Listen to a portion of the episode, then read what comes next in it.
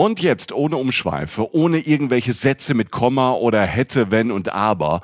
Wir haben neue Live-Termine und würden uns riesig freuen, euch zu treffen. Obacht, ich drop die jetzt einfach mal raus. Ja, drop it like it's hot, Jochen. Genau mein Ding. Wir sind am 23. Januar in Stuttgart bei der CMT, die Urlaubsmesse. Tickets dafür gibt es ab Herbst. Und wir sagen euch natürlich auf Instagram und in unserem Newsletter rechtzeitig Bescheid. Jetzt aber zwei Termine, wo es jetzt schon Tickets gibt. Am Freitagabend, am 7. Februar, sind wir in der Brotfabrik in Frankfurt. Und am 8. Februar, einen Tag später, sind wir auf der Volksbühne am Rudolfplatz in Köln. Wir machen jetzt Samstagabend Unterhaltung und es wird witzig, weil Jochen dabei ist. Und weil wir neue, fürchterlich peinliche Bilder von Michi zeigen. ja, ja. Dazu Reisegeschichten, Live-Podcast und ihr, die Reisen-Reisen-Community. Wir zwei freuen uns wirklich sehr. Extrem, extrem, extrem. Tickets für Frankfurt am 7. Februar und Köln am 8. Februar ab jetzt bei allen bekannten Vorverkaufsstellen erhältlich. Cool. Super cool.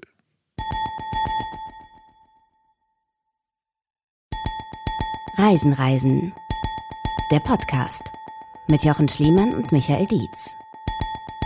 Leute, jetzt geht es auf eine große Reise. Einmal Spanien rauf und runter. Wir haben Klassiker für euch, aber auch ein paar Geheimtipps. Und das gibt's jetzt auch noch auf Spanisch. Mi gente, vamos eh, Stopp. Meister, hm. Meister, Meister. Das heißt Gente. Ähm, ich, kann, hallo. Ich, ich, kann null Spanisch. Das ist Michael Dietz da drüben. Ja. Hallo Michael. Ja.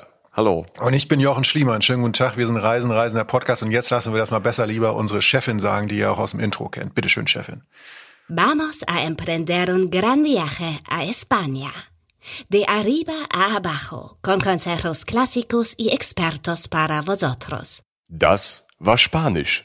So ein bisschen wie bei der Sendung mit der Maus. Wunderbar. Hola, ¿qué tal? Äh, die ähm, Hombres Catastrophico sind wieder da.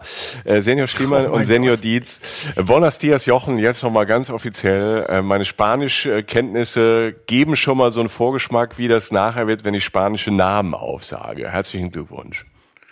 Ja, das hast du stark gemacht. Ähm, ich denke, wir haben, wir haben das Coolness-Level einfach nochmal irgendwie ein paar Latten höher gelegt, jetzt nach dem Beginn. Ja. Äh, aber äh, ja, also willkommen in unserer Spanien-Folge. äh, wir haben uns ein, ein Reiseziel ausgesucht, das, glaube ich, was in allen von uns auslöst, was auch immer. Also Spanien ist eins der Haupturlaubsländer äh, der Deutschen oder der, des deutschsprachigen Raums und äh, es stand lange aus und wir haben uns das lange aufgespart und haben jetzt äh, einfach so Bock, dass wir es nicht mehr lassen konnten. Äh, willkommen in Spanien sozusagen. Ja, nach Traumland Italien, wir haben ja diese Folge Traumland Italien gemacht, das Feedback von euch äh, war so groß, das ähm, hat uns das Herz erwärmt. Und da dachten wir, wir nehmen jetzt einfach die nächste Ikone von Reiseland, die wir krass vermissen. Viel Reisen ist gerade nicht äh, 2021 äh, noch im Frühling. Und deshalb träumen wir uns äh, dahin nach Spanien, weil ich habe mir das nochmal angeschaut, weil Spanien ist ja auch gleichzeitig irgendwie mehrere Länder in einem. Ne? Wenn man mal guckt, vom Baskenland über Madrid bis nach äh, Katalonien, rüber auf die Balearen und dann auch noch die Kanaren. Da ist wirklich alles dabei, ne? von Bergen, Wüsten, so Westernlandschaften. Ich habe äh, grün, gelb, rot im Kopf, fantastische Strände, Trauminseln, so landschaftlich auf jeden Fall. Und dann hast du auch wieder Hochkultur, weltberühmte Museen in Madrid, sehr nette, finde ich, sehr leidenschaftliche Menschen, ähm, die gern Spaß haben, die gern ähm, unterwegs sind, die gerne feiern. Und ähm, was Jochen ja sofort begeistert, der Spanier und die Spanierin an sich die essen ja sehr gerne und sie kochen, backen und grillen wie Weltmeister. Und deshalb äh, steht Jochen Schliemann äh, schon wieder sappernd am Wegesrand und will mitgenommen werden in den Süden nach Spanien. Das, das wäre jetzt schön, ne? Ja, ja, da fällt mir eigentlich wenig zu ein. Ähm, also ja, äh, Espanja, ja. Nein, also für mich ist Spanien Land, das, äh, das ähm, viel viel Emotionen beherbergt, so glaube ich, äh, für viele von uns, weil viele Menschen von uns damit sehr viel verbinden. Und Spanien ist auch immer ein Land, das immer ein bisschen mehr ist, als man meint. Also man, äh, man hat viele Orte, die man liebt und viele Orte, die Leute auch kennen und so. Aber bei jedem Ort würde jeder sagen, das ist eigentlich noch ein bisschen mehr, als du denkst. Mhm. Und die Geschichte erzählt dir, das ist nicht nur diese Malle-Geschichte, diese Mallorca-Geschichte, von wegen hat auch viele schöne Ecken, weil das stimmt. Und das hört auch nie auf. Übrigens, wenn man auf Malle ist, es ist nicht so, dass du einmal die schöne Ecke siehst, sondern ist vorbei. Ähm, sondern Spanien ist immer ein Land, das, ähm, wenn man drei, vier andere Abbiegungen nimmt, als man meint, dann äh, entdeckt man schon wieder neue Sachen. Und deshalb finde ich Spanien schön, vertraut und doch spannend. Und äh, wenn ich richtig informiert bin, Jochen Schliemann, ähm, aus unseren zahlreichen äh, Gesprächen, die wir in den letzten Jahren geführt haben, ist äh, tatsächlich Spanien einer von deinen ersten großen Urlauben oder Reisen gewesen, ne? als Kind. Da sagst du was, ja. Ja, Spanien war mein erstes Urlaubsland. Okay. Also ja. ähm, wir waren hier in Spanien sozusagen, ich sage jetzt mal hier, ich fühle mich schon so. ähm, Heizung ist an. wir sind im kalten April, im kältesten April seit Jahrzehnten, glaube ich, äh, 2021 gerade. Ähm, Nee, äh, Spanien war mein erstes Urlaubsland. Wir waren oft äh, in Spanien als Familie oder, ähm, und waren in Norddeutschland und in Spanien tatsächlich. Und das erste Mal war ich in Spanien mit, boah, fünf Jahren oder so. Also es war wirklich meine erste Auslandsreise. Wir haben das erste Mal Deutschland verlassen und äh, ich glaube, es war so ein bisschen äh, ja vielleicht auch klassisch. Also ähm, also Papa hatte eine hatte eine Wohnung gemietet von einem Kollegen, also um eine Ecke äh, äh kannte er jemanden, der da eine Wohnung hatte, die ein bisschen billiger war. Das war in der Nähe von Barcelona, war aber nicht wirklich Barcelona. Also und es war nichts Schickes, es war irgendein Ort, ich weiß gar nicht mehr, wie der heißt. Es war halt funktional so, ne? Aber es war halt alles da. Es war eine Wohngegend äh, nah am Wasser.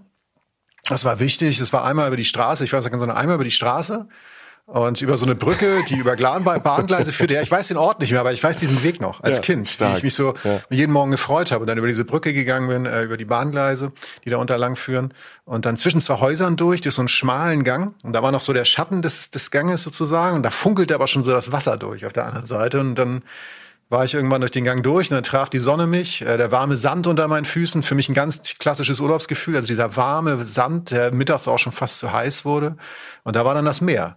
Und, und dann, das Rauschen und, und, das bunte Treiben und die Sonne. Und ja. dann hat Mutti dir die Schwimmärmelchen aufgeblasen und ähm, hat dich ins Mittelmeer geworfen. Nein, ich konnte mit fünf schon kraulen, Rücken schwimmen. Ich bin einfach bis zur ersten Boje selbst noch irgendwie, hab meine Oma aus dem Wasser gerettet und dann ja. werde ich mich erstmal wieder hingelegt in meiner Baywatch-Bade. Nee, ja, also ich, ich war einfach am Strand und äh, war glücklich. Und ich glaube, bei dem, was jetzt, ähm, was jetzt kommt, zu meiner ersten Reiseerinnerung und auch zu Spanien an sich, ähm, leg da mal kurz diesen Vintage-Filter drauf, auf diese Bilder an deinem Kopf. Weißt du, so Farbfotos schon, aber halt dieses, dieses leicht überbelichtete am Rand, dieses leicht orangene, nicht so ganz scharf, weißt du, was man so aus dem Schrank kramt. Oder mhm. so. Und äh, so, so ein bisschen ist es für mich so gewesen, als ich mich versucht habe, daran zu erinnern. Und äh, das war halt dieser Strand, von dem ich gerade sprach, an dem ich jeden Morgen hingesprintet bin, sozusagen. Da waren wir wochenlang, ähm, zwei, drei Wochen immer so jeden Tag, also mehrere Jahre am Stück auch immer wieder. Ähm, jeden Tag waren wir stundenlang am Strand buddelten uns ein zum Beispiel, also bis nur noch der Kopf rausguckte, so klassische Strandspiele, so für mich so ein klassisches Spanien-Ding, standen dann auf, sahen aus wie Sandmonster, haben uns auch so verhalten, rannten ins Meer, wuschen uns ab, ließen uns trocknen in der Sonne, warfen uns aufs Handtuch, damit wir uns nicht mit Sand einsauen. Das hat natürlich trotzdem überhaupt nicht funktioniert, der Sand klebte überall. Und äh, später, als wir trocken waren, äh, spannte das trockene Salz so ein bisschen auf der Haut. So. Und das waren so meine ersten, meine ersten Erinnerungen so an Urlaub, Urlaub in Spanien. Ach schön. Ähm, ja, ich riech, ja, ja, ich riech gerade die Sonnencreme auch. Das finde voll, ne? ne? Also ich bin gar nicht so ein großer Sonnencreme-Fan ähm, weil manche irgendwie, keine Ahnung, zu viel Parfum drin ist, aber so diese alte Sonnencreme, so aus dieser Kindheit, ähm, manchmal riecht man diesen Geruch auch noch, weil es gibt ja irgendwie so paar, paar Cremes, äh, die immer noch so riechen. Und dann habe ich sofort genau so dieses, dieses, dieses wollige, ähm, dieses Kindheitsgefühl, dieses, dieses Strandgefühl und ähm, ja, diese Unendlichkeit dieses Urlaubs, weil du sagst, du hast, ne, das hatte ich als Kind auch. Wenn man sagt, man, wir waren ewig da, wir waren Wochen da. Es, es kam mir ja vor, also keine Ahnung, das hatte ich auch im Urlaub mit meinen Eltern, wo ich dann auch drüber gesprochen habe, wie lange waren wir da eigentlich eine Woche? Was? Und in meiner Erinnerung war, war das halt ein ganzes Leben, ne, was ich, was man da halt erlebt hat, so als Kiddo. Ne? Ja, das war, das war die Welt. Und äh, ich gucke mal, ob ich ein paar Fotos noch so einscanne, da können wir die auf unsere Social Media Kanäle stellen. Also dann ist wirklich endgültig vorbei mit der Coolness. Äh, mal gucken, ob ich noch so ein paar alte Bilder finde. Könnt ihr mal nachchecken, bei uns auf dem Blog oder auf Instagram, Facebook oder so. Aber wie, wie dem auch sei, ähm, als ich diese alten Fotos so ansah, da merkte ich tatsächlich, und das ist das Witzige, um die, um die Brücke mal nach heute zu schlagen und ähm, ich meine, das, was ich gerade gesagt habe, ist immer noch aktuell, das Strandfeeling, was, was man halt vermisst, gerade jetzt. Also wir sind jetzt gerade noch in der Zeit, in der man nicht so viel reisen kann. Und das vermisse ich eigentlich, ne? Diese Strandprobleme, ne? von wegen Eincremen und, und Sand überall und so. Das, was ja nie funktioniert hat. Also von wegen, da darf kein Sand dran. Sofort kommt die Windböe und ich sah aus wie so ein, wieder wie das Sandmonster, so ungefähr. Ähm, aber als ich diese Fotos ansah, da merkte ich, dass, ähm, ähm, dass ich damals halt eigentlich entdeckt habe, was wir beide, also du und ich, eigentlich Reisen, Reisen, der Podcast eigentlich heute sind. Ähm, das ist zum einen natürlich die, die, die Liebe zum Meer, die wir, glaube ich, beide haben. Ja. Ähm, äh, Papa war Seemann, also das heißt, ich habe immer einen Bezug zum Meer gehabt. Klar, ich komme aus Norddeutschland, aber das war jetzt das Mittelmeer. Aber halt auch diese Liebe zum Neuen. Und das war tatsächlich, witzigerweise, eine, eine kleine Sache hat mich daran erinnert. Ich war immer vom, vom ersten Tag meiner ersten Auslandsreise an Fan von Supermärkten. Ähm, ich bin wenn mir heiß war, bin ich erstmal im Supermarkt zum Abkühlen. Weil eine Klimaanlage war oder so, machen wir uns nichts vor. Ich habe da rumgehangen, um mich abzukühlen. So. Und äh, das andere war, ich bin immer durch die Regale geschlendert und äh, geguckt, was die Leute so essen, was sie so kaufen an Süßigkeiten. Ja, Süßigkeiten, ausländische ja. Süßigkeiten, weil mittlerweile gibt's ja fast überall alles, aber damals waren ja diese auch die Süßigkeitenregale, ich erinnere mich auch, ähm, in, in, in, in fremden Ländern, Ne? Also für als Kind war ja alles irgendwie erstmal fremd und so. Und dann stehst du vor diesen Süßigkeitsregalen und es gibt eine komplett neue Welt ist aufgegangen. Und man hat natürlich nicht verstanden, was da drauf steht, ähm, aber keine Ahnung, überall Päckchen rausgenommen, angefasst und ähm, dran gerochen, was könnte das sein? Und natürlich immer bei Fadi und Mutti ähm, gebettelt, dass man halt alles Mögliche ausprobieren darf. Ja, und ähm, ich sag, ich sag ja seitdem, also ich habe nicht damals damit bewusst angefangen, aber irgendwie rückblickend sage ich immer, im Supermarkt lernt man fast so viel über ein Land wie, ein, wie im Museum oder so. Mhm. Auf eine ganz, Art und, ganz andere Art und Weise. Und ähm, das andere war, dass ich immer Züge gucken wollte unter dieser Brücke, über die ich rübergegangen bin und immer gefragt habe, wo fahren die denn hin? Wo fahren die denn hin? Wo fahren die denn hin? Und alle immer so, ja, dahin, dahin, dahin. Ich so, geil, kenne ich nicht, aber will ich auch mal hin. Und das war, das war das andere. Also diese Sehnsucht, immer irgendwo hinzufahren zu einem Ort, den, äh, den man noch nicht kannte. Und eins der wundervollsten Erlebnisse tatsächlich war ganz klassisch für Reisen, Reisen der Podcast ähm, am gefühlt 200, am gefühlt 200. Tag am Strand, also was du sagst, diese endlosen, endlosen Urlaube, stiegen wir, ähm, wir waren eigentlich gar nicht so richtig spontane Leute als Familie, aber wir stiegen irgendwie in unseren Mietwagen, den wir hatten, so, ein, so eine winzige Dose halt, ne? Also so von Mietwagen, der billigste, den es halt so gab, und fuhren halt aus der Stadt raus. Ohne Ziel, einfach raus ins Hinterland sozusagen. Es war so ein bisschen hügelig, soweit ich es erinnere. Auf jeden Fall waren es kleine Dörfer und enge Straßen und ich weiß nicht, es war so ein Seat Ibiza. Leute, wenn ich wenn ich jetzt einen Port fahre, merkt ihr, das ist keine Werbung.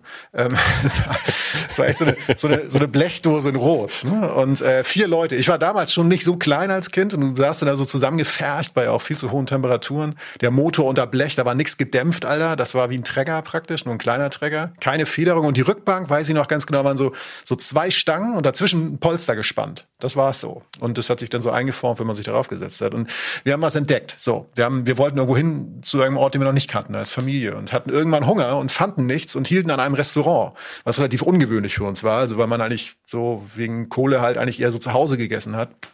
Und wir gingen da rein.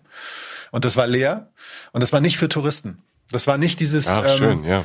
Weißt du, also es war äh, es war wie soll ich sagen? Also es hatte sich einfach so ergeben, aus den Umständen geboren und die Leute waren nett. Es war aber leer und äh, ich habe damals eigentlich immer, wenn wir essen waren, in Anführungszeichen, was Essen gekauft haben, habe ich eigentlich immer dasselbe genommen. Ich war fünf, Alter. Ich habe Pollo con fritas genommen halt, ne? Also Hähnchen mit Pommes. So zwei Kilo Ketchup drauf, geil. Ne? So kleiner Junge, geil, Pommes, ne? So. Und es gab aber noch was anderes da auf der Karte und es waren halt auch nicht diese Touri-Menüs mit den Fotos daneben. Das war ein ganz normales geschriebenes Menü. Und da stand in, in einer äh, äh, ganzen, also nur in Schrift, also ohne Bilder, stand Pollo al Ayo. Pollo ai ai, mhm. sorry, ich weiß nicht genau, wie man es ausspricht. Hähnchen mit Knoblauch. Für mich klingt super. Ich meine, wer kommt, ja. ne, also ich, gut, du bist eh der Aussprache-King.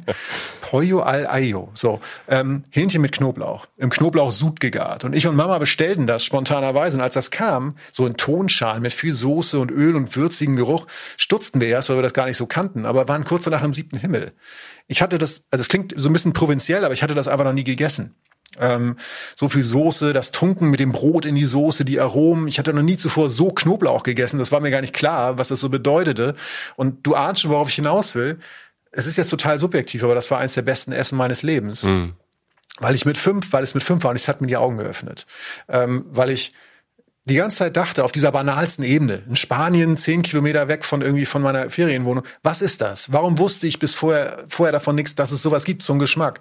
Äh, warum ist das nur ein paar Minuten von dem Ort weg, an dem ich eigentlich war? Warum, warum war ich da nicht vorher? Warum gibt es mehr davon? Äh, geht es, geht das auch anders? Reisen oder Essen auf Reisen, was auch immer. und das war halt ein wundervoller Tag. Und, äh, und, und das ist sozusagen so ein, so ein Erlebnis, was ja eigentlich uns immer begleitet. Ne? Diese, mhm. diese, dieses einfach, du musst gar nicht weit aus der aus deiner Komfortzone raus. Du musst nur einmal links statt rechts abbiegen und ein bisschen die Augen aufmachen. Und dann passieren so Sachen, da auf der kleinsten Ebene für einen fünfjährigen Jungen, die du nicht erwartet hast. Und seitdem ist Spanien vor allen Dingen so ein Land für mich, ähm, bei dem ich immer Leuten sage, ähm, raus aus der Komfortzone, fahr ins Hinterland, sage ich immer. Das ist vielleicht kein perfekter Begriff dafür, aber für mich symbolisiert es das. Ähm, egal ob ich auf Teneriffa war seitdem, auf Mallorca, ähm, ich war mal auf Teenie Sauftour an der Costa Brava, so ganz traurig mit 16, also eine richtig traurige Geschichte, rückblickend, äh, auf einem Roadtrip. Mit du auf Jungs. Sauftour, das stelle ich mir echt traurig vor, vor allem für deine Kollegen und Kolleginnen. Ey. Was oh, soll jetzt geht mal richtig steil. Es ist 21 Uhr, Schliemann ist schon wieder im Bett. Was soll Gut. denn das? Ich meine, naja, gut, egal. Mach nur, mach nur so weiter. Ich war auf einem Roadtrip mit ein paar Freunden an der Atlantikküste, äh, Nord Nordspanien, können wir nachher auch noch drauf. Ähm, ja. In jedem Ort, in dem ich in Spanien war, habe ich es eigentlich immer so gemacht, dass ich irgendwann sozusagen mit dem Auto oder wie auch immer ich unterwegs war oder einfach losgefahren bin, irgendwo hin, ohne Schild, ohne Navi, ohne irgendwas und einfach mal geguckt habe, was passiert ist. Und ich, hab, ich wurde immer belohnt. Und das hat sich irgendwie, das ist irgendwie so ein, so ein roter Faden bei mir und Spanien, dass es leicht ist, ein paar Meter von irgendwo wegzufahren, wo man eh ist, wo auch die meisten Touris sich rumtreiben und einfach viel mehr vom echten Spanien zu haben, als man meint. Und das habe ich in Spanien immer verstärkt erlebt, diese, diese, diesen Effekt. Ja, es ist krass, weil ähm, meine Spanien-Geschichte ist halt eine komplett andere, weil ich Spanien tatsächlich sehr spät entdeckt habe. Okay. Ähm, wir waren so die, ähm, so von der Familie her so halt Italien. Ne? Also wenn es in den Süden ging, ging es immer nach Italien. Mhm. Das äh, war schon von meinen, von, von meine Großeltern waren schon äh, die, die als sie das erste Auto dann in, im Wirtschaftswunder hatten im äh, 50er, 60er Jahren, die halt äh, mit dem Auto äh, zu sechs in einem zu sechs in einem Käfer, ähm, also wie wie dein Seat Ibiza, den du da hattest, ähm, quasi ähm, aus der Pfalz irgendwie nach Italien gebrettert sind. Und deshalb waren wir so eine Italien-Familie, das dann auch mit ähm, meinen Eltern äh, dann auch so war und ich als Kind halt vor allem in Italien war und habe Spanien tatsächlich ähm, spät entdeckt. Also es gab einmal so ein auch so ein so ein ähm, Ende der 80er äh, Jahre Trip nach äh, Fuerteventura. Mhm. Das das war so das erste, aber das war das war halt in so einem ne, Hotel, Strand, da hast du nichts von, von Spanien so im Kopf gehabt. Ne? Mhm. Und ähm, ich habe tatsächlich äh, so Spanien sehr spät für mich entdeckt und, da, und tatsächlich über ein Buch. Mich hat ähm, eins meiner absoluten Lieblingsbücher nach Barcelona gebracht. Okay. Und ähm, es ist ein sehr bekanntes Buch, ähm, äh, Der Schatten des Windes, Carlos mhm. Ruiz Zafón. Mhm. Und ähm, es ist ein Roman ist bei Surkamp entschieden, äh, erschienen. Und das Buch wurde mir, glaube ich, damals geschenkt. Das kam ganz, ganz frisch raus. Und dann ähm, habe ich es gelesen. Und es geht ähm, um einen Typen, der den geheimnisvollen Friedhof der vergessenen Bücher findet in Barcelona und betritt und damit in eine ganz neue Welt eintritt, in eine sehr mystische, dunkle Welt. Das spielt ähm, so in 30er Jahren in Barcelona. Da ist dann auch ähm, Bürgerkrieg und alles Mögliche und äh, die Protagonistin dieses Buches ähm, ist tatsächlich Barcelona, äh, weil halt alles an ganz vielen sehr mystischen Plätzen spielt. Und das ähm, war, was du vorhin gesagt hast, das passt sehr gut. Spanien ist immer noch eins mehr. Man hat natürlich auch ja. so Klischeebilder im Kopf von Spanien. Und als ich dann dieses Buch gelesen habe von diesen, von eigentlich von einem sehr traurigen Barcelona, aber es war doch sehr, sehr faszinierend durch diese Magie dieses Buches. Und ich kann es wirklich nur empfehlen, wenn ihr es noch nicht gelesen habt. Ähm, es ist so märchenhaft verzaubert, es ist schon ein bisschen abgefahren Jahren. Carlos Ruiz Safon hat es geschrieben. Leider lebt er gar nicht mehr. Ähm, der Mann ist äh, letztes Jahr gestorben, 2020, und er war, glaube ich, noch keine 60 Jahre alt. Und er hat äh, viele Bücher, es ist eine Trilogie und der Schatten des Windes ist so das erste Buch und die Trilogie spielt ähm, in Barcelona. Und deshalb ähm, wollte ich unbedingt mal nach Barcelona. Barcelona eh Ikone von, von, von Stadt, große Geschichte, hat ein bisschen Problem mit ähm, Massentourismus. Das ist so, so, so ein bisschen wie, wie Venedig, so Overtourism. Die ganze Welt will dahin, weil es halt schön ist. Ähm, es liegt direkt am Strand. Es hat einen tollen Stadtstrand für so eine große Stadt. Es ist eine historische Stadt, ähm, wunderschön. Du hast eine Clubszene, du hast äh, eine mondäne Szene, ähm, Shoppen und natürlich diese Viertel. Und äh, deshalb ist da immer viel los. Aber wie wie man das ja immer gerne äh, macht oder wie wir das gerne empfehlen, äh, wenn man ähm, außerhalb, sag mal, des Sommers dahin fährt, im Frühling oder im Herbst. Ich war zu Ostern da, äh, das, das allererste Mal damals, das war wahrscheinlich so im März und da war es dann auch schon schon warm, ne, so 20 Grad tagsüber. Nachts wurde es auch nochmal kühl, aber äh, tagsüber war es 20 Grad und ähm, kommen dann ähm, so vor 15 Jahren sie erstmal nach Barcelona und ähm, war total geflasht, weil ganz viele Leute, die ich kannte, da immer zum Feiern auch schon hin sind und irgendwie wollte ich da auch mal mit, aber es hat nicht funktioniert oder ich wollte woanders hin. So Spanien war immer, keine Ahnung, kann ich ja irgendwann mal hin? Ja, ja, Malle und äh, keine Ahnung, Kanaren. Ähm, wie das manchmal so ist, es gibt, man hat ja manchmal so Ziele, die man immer so wegschiebt und ähm, dann ist man da und das war bei mir so mit mit Barcelona und laufst so den ersten Tag ähm, durch diese Stadt und die ganze Zeit nur den Mund offen stehen, weil es halt so eine perfekte Schönheit ist, so eine perfekte Vielfalt. Es ist so eine Guckstadt. Du kannst überall entdeckst du halt ähm, neue Dinge, neue Gassen. Und wenn man so ein bisschen auf Geschichte steht ähm, und auf Architektur, ist es natürlich der Wahnsinn Barcelona.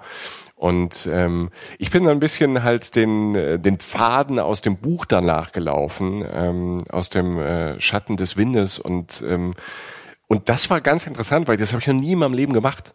Quasi über einen Roman oder eine Geschichte so eine Stadt entdeckt, dann in real. Und na klar spielte äh, die Geschichte in den 30er Jahren und hat sich viel verändert. Aber ähm, dadurch, dass äh, Barcelona so alt ist und diese Altbau-Substanzhallen steht, ist natürlich auch vieles noch da, was in den 30ern war. Man sieht ein bisschen anders aus, aber es gibt immer noch Geschäfte zum Beispiel oder Shops, äh, die in dem Buch vorkommen, ähm, die es immer noch gibt. Ne? Also die mhm. ähm, über 100 Jahre alt sind und ähm, immer noch betrieben werden. Und so habe ich Barcelona entdeckt über die Literatur. Cool cooler Weg. Das ist, ähm, mhm. naja, ich habe Venedig nicht über den Tod in Venedig äh, entdeckt, aber ich habe es da gelesen. Also interessanter Punkt, ne? wenn, wenn man etwas über, über, über Literatur ja. kennenlernt oder von mir ist über Fiktion, sagen wir mal so, es kann ja auch ein Film sein oder was auch immer oder ein Lied. Ne? Also es äh, so, ich habe äh, mhm. die Platte ja. Nebraska von Bruce Springsteen gekannt, bevor ich in Nebraska war. Und vielleicht wäre ich in Nebraska nie gewesen ohne Bruce Springsteen, mhm. keine Ahnung. Ja, ja es, es, es, es gibt halt Lieder und es gibt Textzeilen, was mich halt weggehauen hat in dem Buch von ähm, äh, Carlos Ruiz von äh, Der Schatten des Windes. Ähm, da erzählt er von äh, Daniel. Daniel ist der Protagonist und ähm, und da gibt es eine Stelle und da sagt er, äh, ah, spricht ja. er über die Ramblas. Also das ist die Hauptflaniermeile von Barcelona. Also jeder, der in Barcelona war, war mal auf den Ramblas und ähm, und die kommen natürlich in den Büchern von Zafon immer vor und das Pflichtprogramm. Und äh, er schreibt einmal darüber und das hat mich so so angestachelt. Er sagt, äh, Zitat, man kann sagen, was man will, aber eine Straße wie diese gibt es in keiner anderen Stadt der Welt. Da kann man selbst über New York nur lachen. Und als ich das damals gelesen habe, also, Alter, wie geht der denn aus dem Sattel? Er, spricht über New York und sagt, die Ramblas, so, so, so was Cooles findet man in New York nicht. Da hatte der mich mit der Provokation.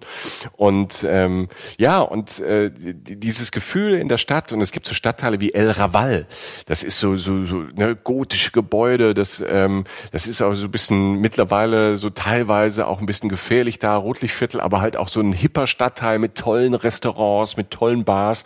Also ich habe da fantastisch gegessen. Klar, wenn es da dunkel ist, soll man vielleicht nicht immer überall alleine sein, weil es immer so dunkle und enge Gassen gibt. Aber wenn man dann auf diesen Hauptwegen, auf diesen Hauptstraßen bleibt, wir sind auch abends, es ist nicht ganz so hell, es ist ganz cool beleuchtet, sch schöne Laternen. Und ähm, ich bin dann äh, von den, auf den Ramblas ist auch immer viel los. Also das ist natürlich äh, jeden Abend Volksfeststimmung. Ne? Da hast du irgendwelche Schausteller dann auch da, die die Sachen machen. Leute laufen von A nach B, essen Eis. Leute gucken da man muss ein bisschen auf seine Tasche aufpassen und auf seinen Geldbeutel.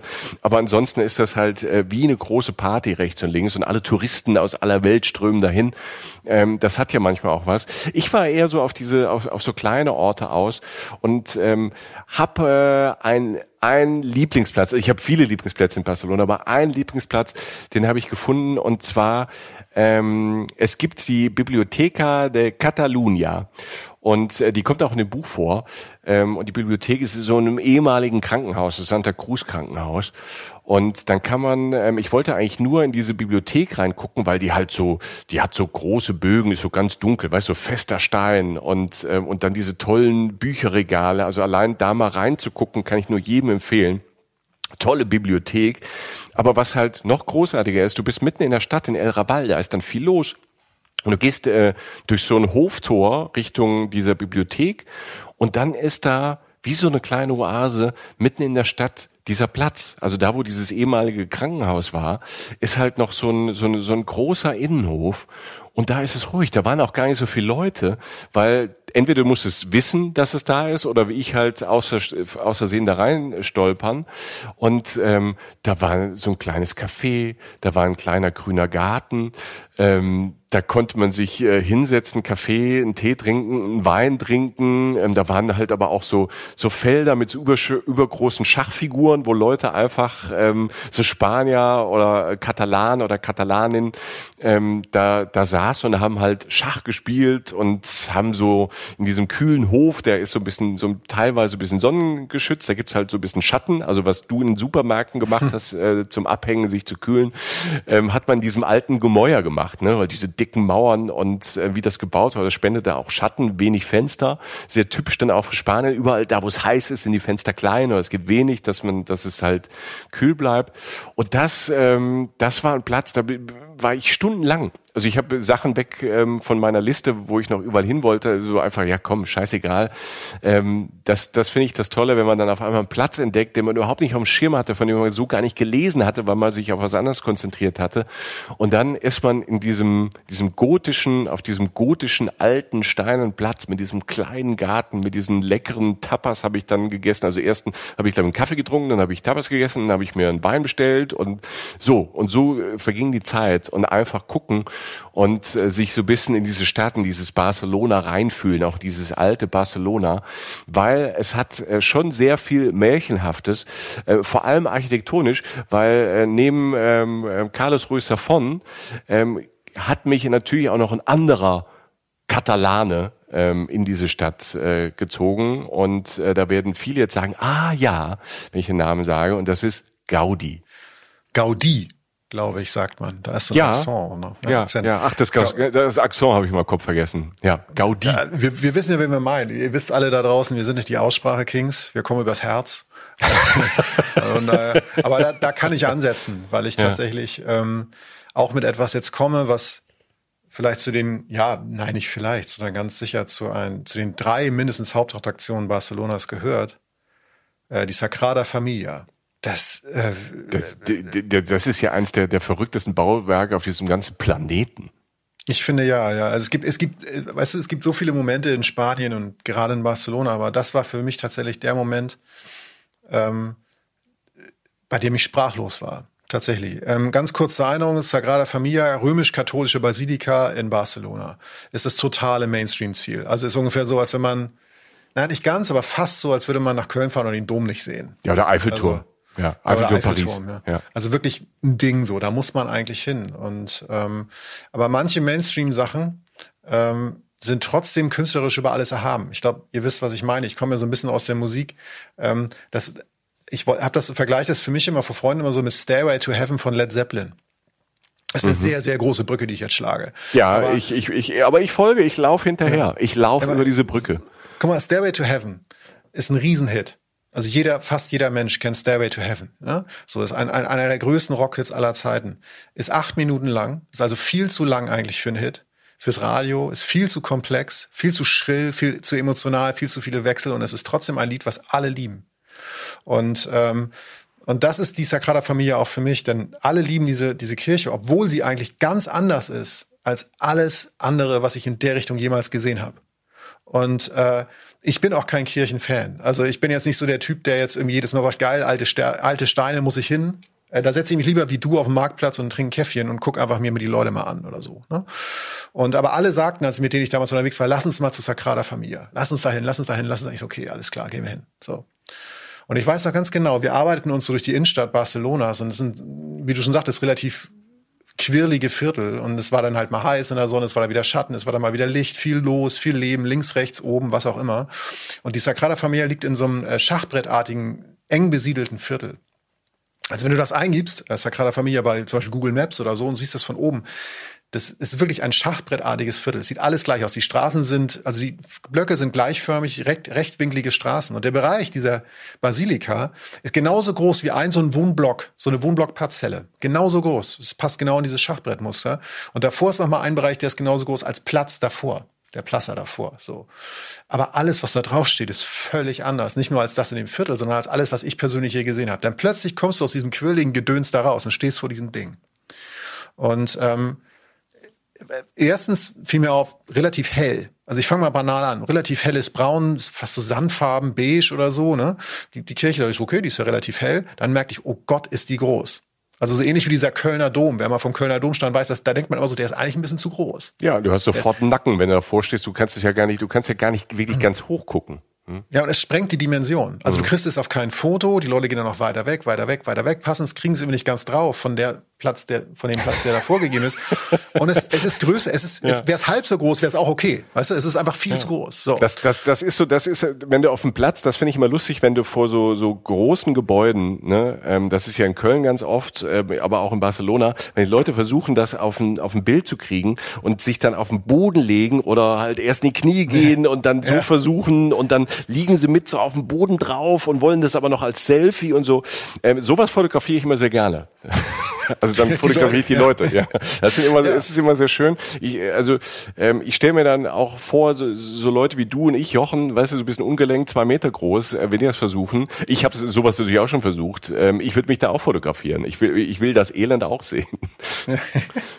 Ja, das drumherum ist ein bisschen schöner, denn also irgendwann fangen so, stehst, du, die Blicke fangen so an zu wandern. Du stehst da halt vor und dann siehst du, dann irgendwann so, dachte ich so, ja, okay, die Formen sind relativ rund, also nicht so spitz sozusagen, obwohl sie eigentlich schlank sind, schlanke Formen, schlanke Türme, so. Wie gesagt, heller Stein eher. Ähm, die Türme sind auch nicht so klassisch prunkvoll oder überladen oder, oder ähm, ich konnte das gar nicht so recht in Worte fassen. Aber vor allem sind es halt runde, weiche Formen, dabei aber halt schlank und spitz zulaufend, die Türme. So. Und es sieht nicht aus wie so ein Klotz, der da so hinge, der, der so auf dem Boden aufgeschlagen ist, sondern es sieht eher aus, als sei es aus dem Boden gewachsen.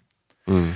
Und das war witzigerweise irgendwas, was sich dann später bestätigt hat. Da komme ich gleich nochmal zu. Du siehst dann irgendwann, guckst du aber auf die Verzierung auf diesem Gebäude. Und du weißt, da Kirchen sind ja extrem verziert, die Fenster, immer so kleine Sachen, die da so äh, noch verewigt sind und so. Und äh, da gab es dann an manchen Ecken dann doch mehr, als ich auf den ersten Blick dachte. Nur die waren auch anders. Das waren in sich perfekte Verzierungen. Nur du denkst, im Moment mal, hängt da Obst? Oder ist das Gemüse da auf dem Turm oder so? Und äh, das war's. Und äh, tatsächlich so, dass ein Teil der Verzierung oder ein beträchtlicher Teil der Verzierung dieser äh, Sagrada Familia halt wirklich Obst- oder Gemüse-Nachbildungen davon sind, an manchen Stellen oder an manchen Spitzen der Türme. Und das anstatt von sakralen Ornamenten oder so. Also alles grün, gelb, rot, farbenfroh. Ja. Äh, Leben, Obst und Gemüse, Erdbeeren waren. Ich weiß nicht, ich habe Erdbeeren gesehen auf einer Kirche. Ich dachte, was ist denn los? Ne? Und, ähm, und das alles total farbenprächtig, aber halt auch detailgetreu nachgeformt. Also sehr, sehr detailverliebt. Und an den Türmen einer der wichtigsten religiösen Bauten der Welt. Das passte für mich alles irgendwie nicht zusammen. So. Und dann guckst du, dann merkst du irgendwann so, sag mal, sind die Fenster nicht auch manchmal geformt wie Blumen oder wie Pflanzen oder so? Irgendwie ist das anders, aber das passt doch auch alles. Wie gesagt, ich war, es, es hat mich irgendwie umgehauen. Diese Lebensfreude, die mir da entgegenstrahlt und dieses andere. Mhm. Und ähm, Kirchen haben für mich oft so ein mystischen, mystische Ausstrahlung, sakrale Ausstrahlung, strahlen auch Macht und Autorität aus oder so. Das ist jetzt, wie gesagt, sehr subjektiv. Aber dieses Gebäude schrie einfach nur mir ins Gesicht so Fantasie, Farben, Leben. So, so die Gedanken sind freimäßig in ja. jedem Stein. Und ich, ich also wirklich, ich, ich drehe jetzt ein bisschen durch, Entschuldigung. Aber ich stand halt in der prallen Sonne Barcelonas und dachte so, ich habe eine neue Form der Architektur entdeckt. Bis ja. ich dann so dachte, verdammt, da geht ja jeder hin. Das hm. weiß ja jeder. Und dann fiel mir auch noch ein, verdammt, die Sagrada Familia wird ja seit 1882 gebaut. Ja. Und das ist krass, weil du halt, also die heißt sogar die Unvollendete, äh, weil sie halt nie fertig wird. Also 2026 war jetzt das nächste Datum, wo sie fertig werden sollte. Das ist wegen Corona auch nochmal verschoben. 2026 wäre der 100. Todestag des Architekten und des bekanntesten spanischen Künstlers namens Gaudi. Da sind wir wieder gewesen. Ähm, aber es ist halt ein Ding, was halt seit 1882, seitdem seit 1882 rumgewerkelt wird. Der Mensch ist natürlich längst tot. Die Leute bauen weiter in seinem Sinne. Und ähm, es hat mich einfach komplett umgeblasen. Ja, weißt du, was ich meine? Ja, es ist, es ist ja auch, und du hast ja diese, diese die, spanische Jugendstil, heißt das, ne? Äh, Modernisme mhm. oder so, ist, glaube ich, der Gaudí-Stil. Und du hast den ja, den hast du ja in der ganzen Stadt. Also ähm, klar ist die Kirche so, okay, das größte Ding, Ne? Aber du siehst das ja, diese geometrischen Formen, die er da geschaffen hat mit, mit, mit seinem Team und diese, diese eigenartige Bauweise, die, die ist so krass anders. Ähm, und ähm, das ist ja auch irgendwie immer mit so einem Augenzwinkern. Also nach dem Motto, ich, ich mach da was und ähm, du kannst da nicht einfach dran vorbeilaufen so beim ersten Mal. Also das nee. ging mir so bei ganz vielen, ganz vielen Bauten. Ich war da auch im Gaudí-Museum. Ähm, das hat oben, das ist die, das Dach ist der absolute Hammer. Das sind, sieht aus äh, wie bei, wie bei Star Wars. Also ich glaube, ähm, Star Wars hat bei Gaudí da ganz schön geklaut, weil du denkst die ganze Zeit, diese ganzen Helme und hinher, das kenne ich doch, das kenne ich aus Filmen, aber das ist halt irgendwie, keine Ahnung, von, von, von 1890 oder von 1910 irgendwie. Und es ist, ähm, glaube ich, das meine ich mit diesem Augenzwinkern so gebaut, dass wenn man so ein bisschen ähm, Zeit dafür hat, dass man halt wirklich nicht dran vorbeilaufen kann, sondern immer mal stehen bleibt, mal kurz guckt ähm, und denkt, okay. Und man versucht so ein bisschen zu durchdringen und manchmal ist es ja so, dass äh, Menschen dazu neigen, zu viel zu versuchen zu durchdringen. Ich glaube ganz einfach, ähm, der Mann mochte Schönheit und der mochte ähm, ja, damit zu provozieren, aber manchmal ergibt es gar keinen Sinn und vielleicht ist das der Sinn, dass es einfach das Fenster nur halt geschwungen ist wie, wie, ein, wie ein hängender Spargel und wie eine Trauerweile. Mhm. ähm, keine, keine Ahnung. Und das war einfach eine Idee, eine Umsetzung und halt irgendwie ganz organisch, diese Form. Es hat ja alles Stromlinien. Das ist ja auch Vorbild für ganz viel Design dann quasi im, ähm, eben für fürs nächste Jahrhundert. Also ganz viele Produkte ähm, jetzt nicht so verrückt gemacht, aber dieses dieses runde, dieses stromlinienförmige, ähm, da ist steckt natürlich auch viel von Gaudi drin. Ne? Ja, und es ist, für mich ist so eine Information, die ich mir dann noch rausgezogen habe aus dem ganzen Thema, ähm, war so, dass ich irgendwann natürlich, als ich nachgelesen habe, was das alles sollte, oder zumindest mir so oberflächlich so eine Meinung bilden wollte dazu, ich bin ja jetzt kein Architekturexperte, ähm, Gaudi ist von der Natur inspiriert. Und ähm, das, das, das hat für mich so viel erklärt. Also ähm, er, selbst hieß es mal so, Natur war, so sagt er, seine, seine hauptsächliche Lehrmeisterin. Das heißt, zum einen ähm, nimmt er sehr viel in Sachen Nachhaltigkeit, arbeitet mhm. er oft mit Bruchstücken. Der hat, der hat viele Sachen mit, mit Keramiksplittern gebaut, die, die halt einfach von Fabriken in der Nähe waren, sein, seiner Bauwerke oder so. Das war zum Beispiel bei diesem Park, den er gebaut hat. Ähm, äh, der, der steht auch in Barcelona. Wie heißt der? Der Guel. heißt nicht Gaudi Park, der Guel Park, genau. Ja. Den hat er gebaut, Auftragsarbeit und hat sehr viel von diesen Mauern und den Sachen, diese ganz bunten Sachen, die dort entstanden sind, aus Keramiksplittern aus den umliegenden Keramikfabriken gebaut. Das war das eine. Und das andere, was ich total spannend fand, was für mich auf diese Sagrada Familia so passte, seine Bauten entwickelt er großteils noch im Bau selbst. Also das heißt, es gibt nicht den perfekten Bauplan vorher, sondern es wird gebaut und dabei entwickeln sich noch Ideen, aber die werden dann bis zum bitteren Ende ausstaffiert.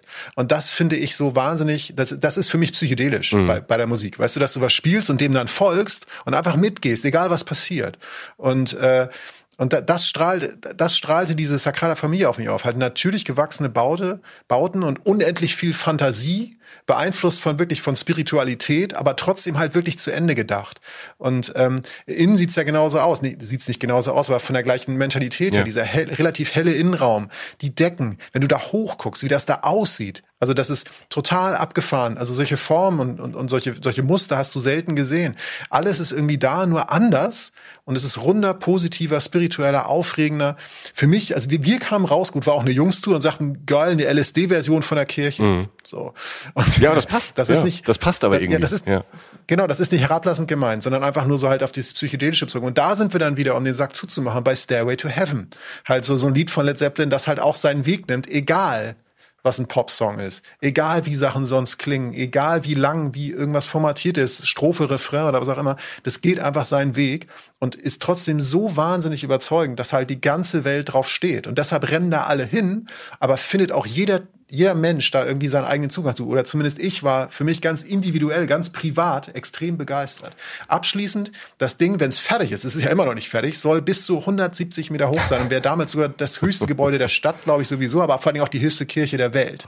Ähm, auf dem Level spielt sich das ab. Also ich verneige mich vor diesem Bauwerk und vor diesem Menschen, äh, was auch immer der da gebaut hat und vor allem auch an die Leute weitergegeben hat, dass sie jetzt alle auf Biegen und Brechen sein Erbe nachleben mhm. wollen. Also es ist ein Mainstream-Ziel, aber man kann das für sich ganz selbst entdecken. Vielleicht sogar im Herbst, Winter oder ganz früh morgens oder so, dass man ein bisschen mehr Ruhe hat. Es ist, für mich war es doch einer der Gewinner absolut der Stadt. Ja. Barcelona. Ich, ich habe ich hab Fernweh nach Barcelona. Ähm, wenn ihr könnt, äh, fahrt in eurem Leben mal hin. Man kann auch aus Deutschland super mittlerweile mit dem Schnellzug da runterfahren. Ne? Also dann, man muss gar nicht fliegen, sondern man kann, ähm, fällt mir gerade ein, toll ähm, mit dem Zug, ähm, das sind dann 12, 13 Stunden, ähm, vielleicht auch 14, 15, je nachdem, wo ihr in Deutschland seid, aber es ist ein super Trip dort und ähm, ja, und kommt äh, mitten in der Stadt in diesem, in diesem auch tollen Bahnhof an. Ach, wir, wir, wir müssen vielleicht doch mal, ich habe immer, ich habe ja oft gedacht, ah, Barcelona ist eh so ähm, Over-Tourism, aber vielleicht müssen wir noch mal eine ganze Folge über Barcelona machen, weil ähm, mir fallen gerade äh, tausend verschiedene Sachen ein, auch auch vom Essen. Ähm,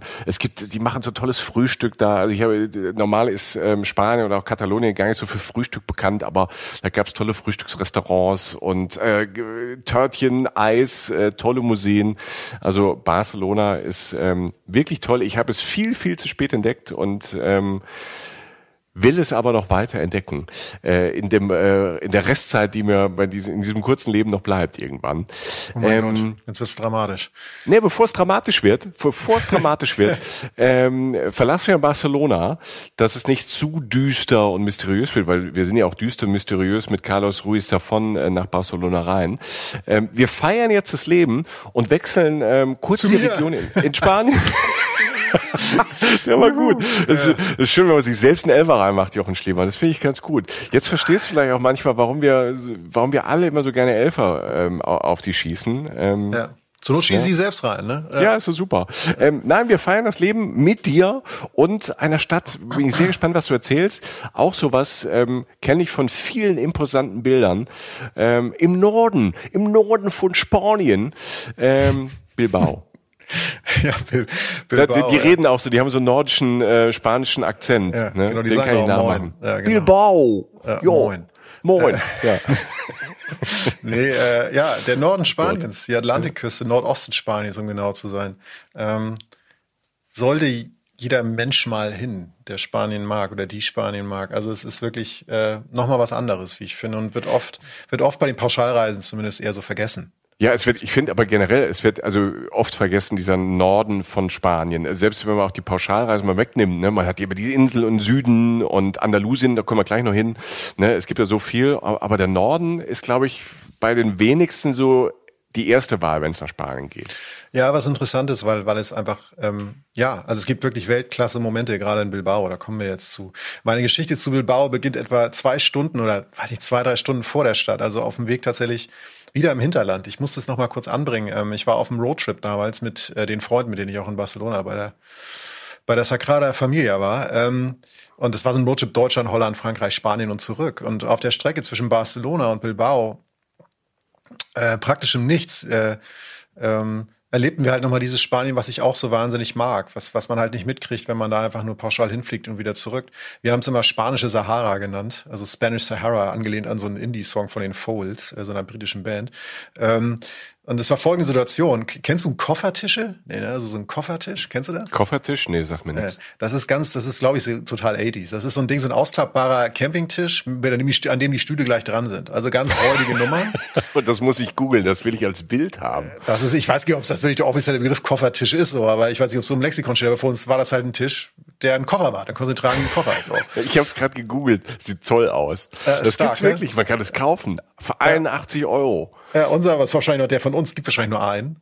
Ähm, das, der ist stabil, da kannst du auf Sachen schneiden und alles, alles super. Der ist, Toll. der unser war blau, das weiß ich noch. Und äh, Stühle gleich dran, total 80s, wie gesagt. Also egal, wo du den aufklappst, du bist zu Hause. Ja. Das Spiel ist halt, du, du bist sofort zu Hause. Und das Lustige war auch in der Mitte war so ein Loch, da konnte man durchaschen. So einen Schirm noch reinmachen? Äh, ja, Leute, wenn ihr uns zuhört und ihr seid Koffertischfabrikanten ähm, und ihr macht sogar die geilen Dinger mit dem, mit dem Schirm, dann ähm, wir sind ja jetzt Influencer, äh, dann schickt die uns. Wir bringen die, wir, wir bringen die weltweit wieder groß raus. Ich bin jetzt schon Fan. Ich habe noch nie so ein Ding, aber ich ähm, ich wusste nicht, dass es gibt. Aber äh, die Bilder, die ich vor mir habe, sind fantastisch. Ich will dich aber nicht ablenken von der Story. Nee, ähm, also es ist Abend, es ist mitten, also zwischen Barcelona und wir sind viel zu spät losgefahren. Die Strecke ist gar nicht so weit nach Bilbao, aber es ist halt Abend, wir haben es wieder nicht geschafft, wir wollten pennen, haben das Auto, so das war ein alter Ford Granada, wir hatten ein Zelt, wir waren vier Leute, also schreibt ein paar Leute pennen im Auto, ein paar Leute im Zelt, manchmal ein paar Leute drauf, wenn es zu, wenn's zu warm war irgendwo drin und wir hatten halt diesen Tisch und sitzt, setzen uns gerade hin und auf einmal äh, gucke ich meinen Kollegen an, in so, einer, in so einer, das ist alles so eine wüstenähnliche Landschaft fast, also nicht ganz Wüste, aber so Steppe, relativ karg, ne? so, mhm. was du so im Inland von Spanien halt so findest. Ich mag das halt, diese Weite. Und das meine ich auch. Ich, mich hat die, für mich, auf mich übt diese Landschaft einen gewissen Reiz aus. Und auf einmal gucke ich meinen Kollegen an, der mir gegenüber am Koffertisch sitzt, sage ich so, Digga, hinter, hinter dir steht eine Kuh, Alter. und dann, äh, und dann guckt er mich an mit großen Augen und sagt so, pass auf, weil hinter dir steht auch eine Kuh, Alter. Und ähm, letztlich war es so, wir waren so derartig im Nichts, irgendwie zwischen zwei kleinen Hügeln gefangen, dass an uns zwischen uns eine Kuh, also eine Kuhherde zog an uns vorbei. Und zwar zwischen uns. Also da saßen so vier Typen am Koffertisch und links und rechts flogen so 20 bis 40 Kühe an uns vorbei. Mitten in der spanischen Wüste. Stark. Ähm, die Sonne. Ja, also, das, das klingt wie der Anfang von Helge Schneider-Film oder so, weißt du? Ja, oder das Ende. Man weiß es nicht. Mitte oder der ganze ja. Film, ja. ja. Und die Sonne geht unter oranges Licht, was du da oft hast. Ich, ich gucke mal, ob ich noch ein Bild von der Truppe finde. Mal gucken, äh, kann ich mal auf Social Media reinstellen. Oh, Geisterbahn. Schauen, was finde. Ja. Ja. Und wir, äh, wir, wir trinken, niemand in der Nähe, machen die Nacht so, also schöner Sternenhimmel auch, relativ klar, ist relativ trockene Ebene da, also Gegend da, also kaum Wolken. Und äh, arbeiten uns dann am nächsten Tag mit jedem Kilometer gen Norden und es wird immer grüner. So, und jetzt kommen wir zum Punkt. Ähm, es wird wirklich immer grüner, bis es wirklich extrem grün ist und bergig. Und das ist das, was ich mit dem Baskenland und, und dem Bilbao ja auch liegt, äh, wirklich verbinde ist ähm, dieses ganz andere Spanien. Ähm, Im Süden ist es oft heiß. Natürlich ist es dort auch warm, doch, dort auch warm im Norden Spaniens. Aber im Süden ist es öfter mal auch wirklich heiß und auch karger. Und hier ist es wirklich grün, grün, grün, grün, grün. Hier gibt es bergige, teils steile Küsten. Es gibt den Atlantik. Also wir sind wirklich an der Atlantikküste, ein Ozean. Das ist schon nochmal eine andere Nummer, wie ich finde.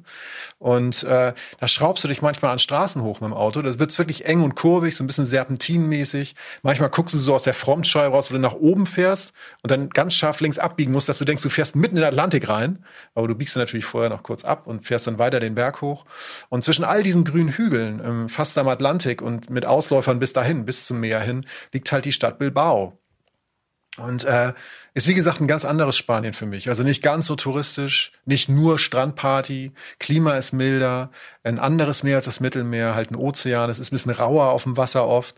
Ähm, und man kann es sich dort natürlich extrem gut gehen lassen. Also ähm, die Stadt bei Nacht, die berühmten gelben Lichter gibt's dort auch, also halt die alten Gassen, dass du dieses gelbe Straßenlicht hast, in dem du dich eigentlich sozusagen auf den Kannstein sofort legen willst und einschlafen willst, weil es so warmes Licht ist.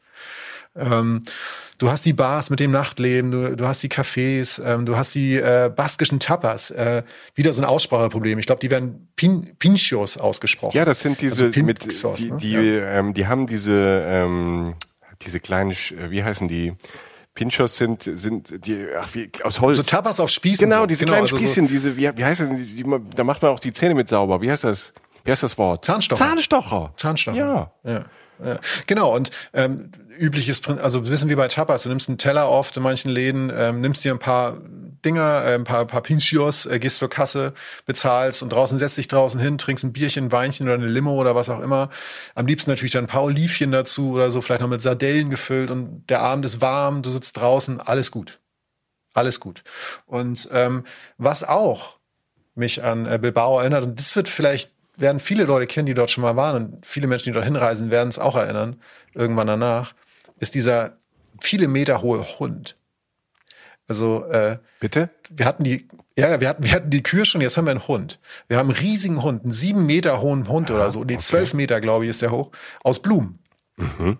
Und äh, es ist ein Kunstwerk. Das heißt, es ist ein Kunstwerk, das heißt Papi. Und es steht vor einem der Orte, bei dem ich mein, also ich bin kein Museumsjunkie, genauso wie ich kein Kirchenjunkie bin, aber das Museum werde ich nie wieder vergessen. Und es gibt wenige Städte, die die so, wie soll man das sagen? Also sie, es wurde ja sogar, Bilbao wurde damals aufgewertet durch das Guggenheim Museum. Mhm. Also Bilbao war eigentlich eine Stadt, die gar nicht so gut dran war. Also viel äh, Industrie war da, also sprich Strukturwandel stand an. Wie kann man die Stadt retten, weil dort viel Arbeitslosigkeit war und die Stadt war nicht die schönste der Welt oder so. Und da kam man auf die Idee, wir bauen da ein Museum hin. Klingt jetzt erstmal nicht so grandios, ähm, aber was sie halt gebaut haben, ist halt ein Guggenheim-Museum. Und es gibt verdammt wenig Guggenheim-Museen auf der Welt. Es gibt in Berlin, Abu Dhabi, das berühmteste, glaube ich, in New York City. Ähm, es gibt ein kleines in Venedig und seit 1997 eben auch das Guggenheim in Bilbao. Und ähm, ist ein Museum für moderne Kunst, riesengroß, also über 11.000 Quadratmeter Ausstellungsfläche, moderne Kunstwerke fast aus, ausschließlich, aber vor allem und als allererstes kurz hinter diesem riesigen Hund, diesem Blütenhund, dieses Gebäude selbst von außen und und ich habe lange, also wir bereiten uns ja zumindest so ein bisschen vor ne, auf unsere Podcasts, auch wenn man das nicht zwingend hört. Aber ich habe lange überlegt, wie ich dir das beschreiben soll. Mhm. Äh, ich bin gespannt. Denn, denn also alles, was ich jetzt sage, ist eine Riesendimension. Also es ist wirklich ein großes Museum. Es ist ein riesiges Gebäude und das macht es noch so ein bisschen surrealer. Es hat, es gibt irgendwie Ecken, also Ecken und Geraden scheinen in diesem Bau nicht zu existieren. Alles irgendwie ist wellig, Bögen, Kurven, also ganz surreale Form. Ähm, irgendwie chaotisch sieht es aus, aber halt sehr, sehr, sehr, sehr schön. Und ähm, es gibt Leute, die sagen, das sieht aus wie eine Artischocke aus der Einrichtung. Die anderen sagen, es sieht aus wie ein Fisch ohne Schwanzflosse. Du merkst schon, die Sache ist schwierig zu beschreiben. Ähm, die, die Außenverkleidung ist aus Titan, Sandstein und Glas und diese Titanplatten sorgen dafür, dass es halt eigentlich immer irgendwie schimmert oder glänzt und irgendwie immer ein bisschen anders. Mal so ein bisschen silbern, also meistens silbern, aber halt auch so ein paar anderen Farben. Und ähm, das Ganze nennt man wohl Dekonstruktivismus, wurde mir erklärt. Dekonstruktivismus, also heißt das Gegenteil von konstruieren oder dekonstruieren. Und ist vom kanadischen Architekten Frank Gehry. Und jetzt habe ich dich, glaube ich, weil dieser Typ, Frank Gehry, würde man wahrscheinlich sagen, weil er Kanadier ist, hat auch unter anderem in Düsseldorf den neuen Zollhof gestaltet. Ja. Sagt, ja. Sagt dir das was? Dieses, das ist dieses die Gebäude in Düsseldorf, das auch so. Ja. ja, genau. Das ist diese, diese, diese welligen Gebäude, die so aussehen, als wenn sie gleich umkippen oder schmelzen. Ja, das sind, das sind wirklich, das sind wirklich tolle, tolle Gebäude. Da sind Büros drin, ne? Das ist im ähm, Medienhafen äh, in Düsseldorf. Und der ist ja auch so mal so in 90ern, ähm, 90er, Nullerjahren halt so quasi kreiert worden, so als neuer Platz, als neuer hipper Platz äh, für die Stadt. Und ähm, das äh, sind super Fotomotive. wenn man davor steht, die die Gebäude sind halt äh, auch nicht gerade und ähm, die sind, äh, gibt so eins, das ist total weiß und wenn der Himmel dann blau ist, dann dann knallt es, dann kriegt man muss man fast eine Sonnenbrille aufziehen, um drauf zu gucken. Und äh, wirklich wirklich äh, interessante Architektur und wirklich auch äh, auch in Düsseldorf so ein Anziehpunkt, wo ganz viele Leute von ähm, von überall her her aus der ganzen Welt. Äh, wenn die in Düsseldorf sind, wollen die da vorbei und äh, die Bauten sich anschauen. Ja, verrückt, das wusste ich. Ich hatte ich jetzt gar nicht auf dem Schirm, äh, dass da die Connection ist. Danke, du hast mich glücklich gemacht. Ja, es macht natürlich total Sinn, wenn man dann, wenn man, wenn man dann beide so sieht, ne? So, ähm, aber ich wäre auch nicht drauf gekommen, ne? Also irgendwie so ein bisschen angelebt. Lesen kann ja dann ein bisschen und das hat mir dann irgendwie geholfen. Also informieren hilft ja manchmal, ähm, habe ich dann irgendwie gemerkt. Und es hat ähm, dieses Gebäude, das Guggenheim in, in Bilbao, hat irgendwie keinen Anfang und kein Ende. Also es ist auch wenn du drin bist. Also es ist neben den modernen Ausstellungen ist auch da wieder das Gebäude irgendwie selbst die Attraktion. Der höchste Raum ist 50 Meter hoch, der längste Raum ist 130 Meter lang. Alles ist irgendwie lichtdurchflutet, wirkt leicht, verspielt, irgendwie so ein Labyrinth auf, auf, auf drei Ebenen, soweit ich mich erinnere. Und ähm, das, das Museum liegt halt direkt am Fluss, äh, am Ufer des Flusses Nervion. Ich glaube, so spricht man den aus. Nervion geschrieben. Und ist halt das Wahrzeichen der Stadt geworden. Und das das Coole ist halt, dass das Bilbao halt wirklich durch diese, durch dieses Museum wirklich einen weltweiten Schub gehabt, bekommen hat. Also die Leute reisen weltweit dahin und man, man spricht manchmal sogar vom Bilbao-Effekt, wenn man Städten wirklich so einen Schub durch, durch Kultur so gibt. Und ähm, äh, anderes Ding ist, da, da sammelt sich halt alles, was Weltrang hat. Also neben dieser Papi, neben diesem Hund zum Beispiel ist da auch Mamman. Also das ist so eine neun Meter hohe Spinnenskulptur. So eine ganz, ganz hohe Spinne, so, ne, so neun Meter hoch, so eine, so, eine Skulptur halt. Und das Witzige ist, ich habe die dann wieder getroffen, sozusagen diese Spinne, die ist von Louise Bourgeois, heißt die Frau. Das habe ich vom Mori Art Museum in Tokio auch gesehen. Also das ist so eine Künstlerin, die stellt diese Spinne. Die Spinne kenne ich sogar, die kenne ich aus, aus Tokio. Da habe ich, ja, siehst ja, du, ja, hab genau. ich, sel ich habe Selfies mit der Spinne gemacht. Ach, du ja. bist das, ja. Und, und da, die, die, also die Künstlerin, die halt weltweit da so ausstellt, Tokio und die ganzen dicken Namen, die stellt halt halt dann auch in Bilbao mhm. aus. Und, und das ist das Level, auf dem wir uns da bewegen. Und, und, und natürlich muss man nicht nur das machen, aber da wird man nicht drum herum kommen wollen. Aber man kann natürlich andere Sachen machen. Man kann im Casco Viejo verschwinden, also im historischen Viertel von, von Bilbao. Da gibt's Geschäfte, da gibt's Tavernen, da gibt's diesen riesen Mercado de la Ribera. Das ist Europas größte überdachte Markthalle. Das heißt, du kannst da essen, du kannst da wieder diese, diese baskischen Tapas essen. Ähm, du kannst äh, draußen sitzen abends, du kannst dir gut, da ist auch ein Theater. Also du hast sehr viel auch, das, sehr viel klassisches Nordspanien, dass du da auch atmen und leben kannst, indem du einfach so sein kannst, verweilen an Plätzen und so. Aber du hast halt auch diesen Schub durch diese wirklich hochwertige Kultur und diese tollen, tollen Bauten. Und was du machst, um uns abzu, abzuschließen sozusagen, was du auch immer machen kannst, gerade in Nordspanien und in Bilbao rum, ist halt, du fährst an die Küste. Also du fährst an die Strände im Umland. Und das sind halt andere Strände, die sind toll, die sind spektakulär, aber die sind halt umgeben von oft viel Grün und manchmal auch spektakulären Klippen. Also ein anderes Landschaftsbild, ähm, was, was wirklich überhaupt nichts dem von Südspanien nachsteht. Also es ist einfach, ich sage immer, Fahrt in den Norden. Es ist wirklich eine, eine wunderschöne Gegend mit, mit Kultur, aber halt auch mit viel Natur. Ne? Natur. Ähm, fahrt in den Norden, aber vergesst mir den Süden nicht, Leute. Also es soll jetzt kein Battle werden. aber äh, ich merke gerade, ähm, weil da so viele Geschichten jetzt, die, die auch so überraschend kommen, ähm, also aus dir raus, aber auch, ich merke das auch aus mir selbst raus, so, so ganz viele Bilder, wie, wie abgefahren dann äh, doch Spanien ist und ähm, wir das nicht nur am Anfang als These aufgestellt haben, das beweist sich im Moment gerade von selbst. Ähm, auch den nächsten, den nächsten Ort die nächste Region, äh, die ich, die ich ganz kurz anreißen will, äh, über die wir auch irgendwann wahrscheinlich äh, zehn Folgen machen können, weil die Region so groß ist und ähm, so geschichtlich ist und so unterschiedlich ist, ist Andalusien. Ja, ja. Also ne, das ist ja wie ähm, Katalonien, Baskenland oder sagen wir Madrid, ne, und, und die ganzen Inseln steht ja Andalusien ähm, auch für eine riesige Region in Spanien. Also Andalusien ist wirklich äh, riesig groß und es gibt nicht das eine Andalusien, sondern es gibt ähm, verschiedene Parts dort, ähm, verschiedene Ecken, die auch wieder ganz unterschiedlich sind, ganz unterschiedlich aussehen, ganz unterschiedlich riechen, ganz unterschiedlich schmecken. Natürlich ähm, ähm, muss man immer bei Andalusien die Alhambra ähm, kurz mal droppen. Warst du mal da, Jochen? Nee, nee. Ich auch nicht. Und ähm, äh, man muss ja auch noch große Ziele haben. Ich glaube, äh, viele, die in Andalusien waren, ähm, die waren auch in der Alhambra. Ähm, als ich da war, hatte die geschlossen. Das ist ja einfach, die maurischen Könige haben da ähm, Paläste und Gärten hingestellt ähm, die wirklich, ich glaube im 13. Jahrhundert so, die, die, die wirklich ähm, ihrer Zeit so weit voraus waren und so abgefahren waren. Und ähm, da ist immer viel los. Ähm, natürlich UNESCO Weltkulturerbe. Wenn ihr in Andalusien seid, versucht dort hinzukommen. Ich weiß noch aus meiner Erfahrung, da war, wurde irgendwie renoviert und war zu. Am besten, man bucht sich ähm, auch vorher Tickets und so. Ist ein absoluter Touristenort, aber ich habe Bilder gesehen, schaut euch mal Alhambra im, ähm, im Netz an. Ich glaube, wenn man da ist, muss man hin oder ähm, einmal im Leben in Spanien ähm, muss man da vorbeifahren. Also es steht ganz oben auf meiner Bucketlist ähm, für Europa.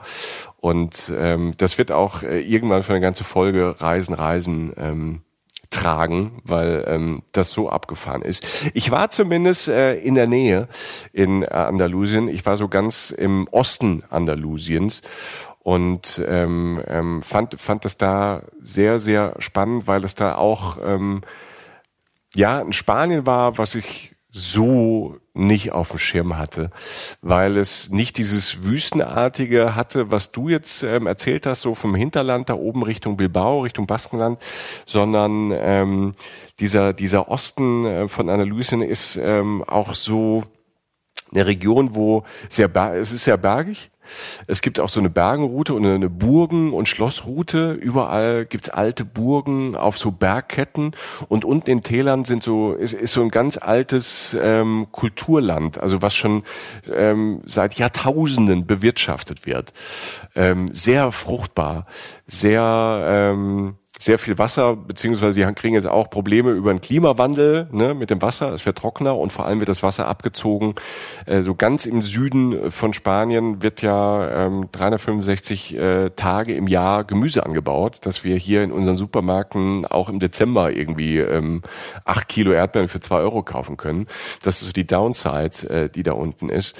Ähm, ist schon immer Anbaugebiet, so wie wir das jetzt ausschlachten, ähm, ist es nicht ganz gut. Aber da, wo ich war, in diesen, ähm, auf diesem quasi Plateau, auf diesem ähm, Hochplateau, ähm, die Sierra de Maria Los Vélez. Mhm. Und ähm, da, du kommst dort, du kommst dort an und das, das, das ist so ein Ort, weißt du, du steigst damals ähm, aus dem Auto und du riechst einen Ort. Okay. Ich finde, ne, also ich finde ja, jede, jeder Ort riecht ja auch so ein bisschen anders. Und dann gibt's so Orte, die so, ein, so, ein, so einen kleinen Geruch haben, so ein bisschen. Dann gibt's äh, Orte, die so was Stechendes, was so ganz Spezielles haben. Habe ich, finde ich, oft in Asien und in, in ähm, Andalusien. Und zwar da, äh, nähe dem Ort Vélez äh, Blanco. Da bin ich ähm, aus dem Auto ausgestiegen und dachte, meine Herren, ich habe gerade Disco in der Nase, ähm, weil, weil du wirklich eine Mischung aus Olivengerüchen hast, aber auch Holz, Mandelbäume. Ähm, du hast Früchte gerochen. Das war also wirklich, also wirklich, wirklich toll. Ähm, ein Ort, der duftet, der die ganze Zeit duftet. Und ähm, wenn man diese äh, fruchtbare Ebene, und ich habe das ein paar Tage gemacht, immer wieder durchlaufen ist, läufst du halt die ganze Zeit an so uralt knorrigen Olivenbäumen vorbei. Ne? Also das ist ähm, wirklich eine jahrtausendalte Kulturlandschaft. Und ähm, da wird teilweise auch noch tra ganz traditionell angebaut. Das sind auch, musst du dir vorstellen, ähm, das sind gar keine Ortschaften so, sondern wie so ähm, ähm, ja, da steht da irgendwie eine Hütte und da ein kleines Haus. Und meistens sind das so andalusische Häuser natürlich, die auch sehr viel von der Sonne schützen, also so ähm, gemauert und äh, meistens irgendwie in hellen Farben, beige, weiß, ähm, braun, bisschen rötlich. Und das sind so ganz tolle Orte, ganz kleine Häuser. Es gibt auch immer wieder so Feenhäuser, die man mieten kann. Und dann ähm, ist man wirklich im Nichts, quasi im, in einem großen Feld, guckt auf Gebirgsketten. Und ähm, das sieht dann toll aus, weil du guckst dann in die Berge rein und äh, manchmal ist da oben auch noch so ein bisschen Schnee. Und wenn dann, wenn du dann durch so einen Mandelhain durchläufst und ähm, die Mandel blüht, du hast einen blauen Himmel ohne ein Wölkchen. Du hast diese ganz in der Ferne halt auch so diese weißen Bergkuppen und dann vorne eine Mandelblüte davor. Ähm, das sind Bilder, die sind so abstrus, ähm, toll und äh, gigantisch und äh, vor allem sind da nicht viel Menschen. Also da, also da, da waren auch nicht viel Touristen. Also in dem Ort, ähm, wo ich die meiste Zeit da war, in diesem ähm, Vélez Blanco, so 2000 Einwohner und äh, befindet sich so 1000 Meter hoch äh, in diesem und das ist quasi das bergige Hinterland von Almeria. Das hat man vielleicht mal gehört, ähm, die Provinz Almeria. Und da gibt's halt ähm, diese Naturparks und überall, also es ist äh, Wanderparadies, Mountainbike-Paradies ähm, und überall hast du irgendwelche Reste von oder Ruinen von von alten Burgen und ähm, dann sind wir dann auch in Spanien, die sind alle nicht so abgesichert, da kannst du ein bisschen klettern, das äh, macht total Spaß, wenn man mit Kids unterwegs ist, muss natürlich immer ein bisschen gucken, manchmal wird's auch steil, dass dann niemand irgendwie ähm, ähm, runterfällt, aber das ist wirklich so eine abgefahrene Landschaft, die die ganze Zeit ähm, lebt, die, die riecht, die atmet und ähm, die ist mir sehr, sehr, sehr ans, ans Herz gewachsen, weil die mich auch so überrascht hat und die ich mit Spanien so halt auch nicht äh, in Verbindung gebracht habe. Und ähm, was dann auch toll ist ähm, in diesem Vélez Prianco, ähm, das ist auch so die Stadt des Wassers. Überall sind so öffentliche Brunnen.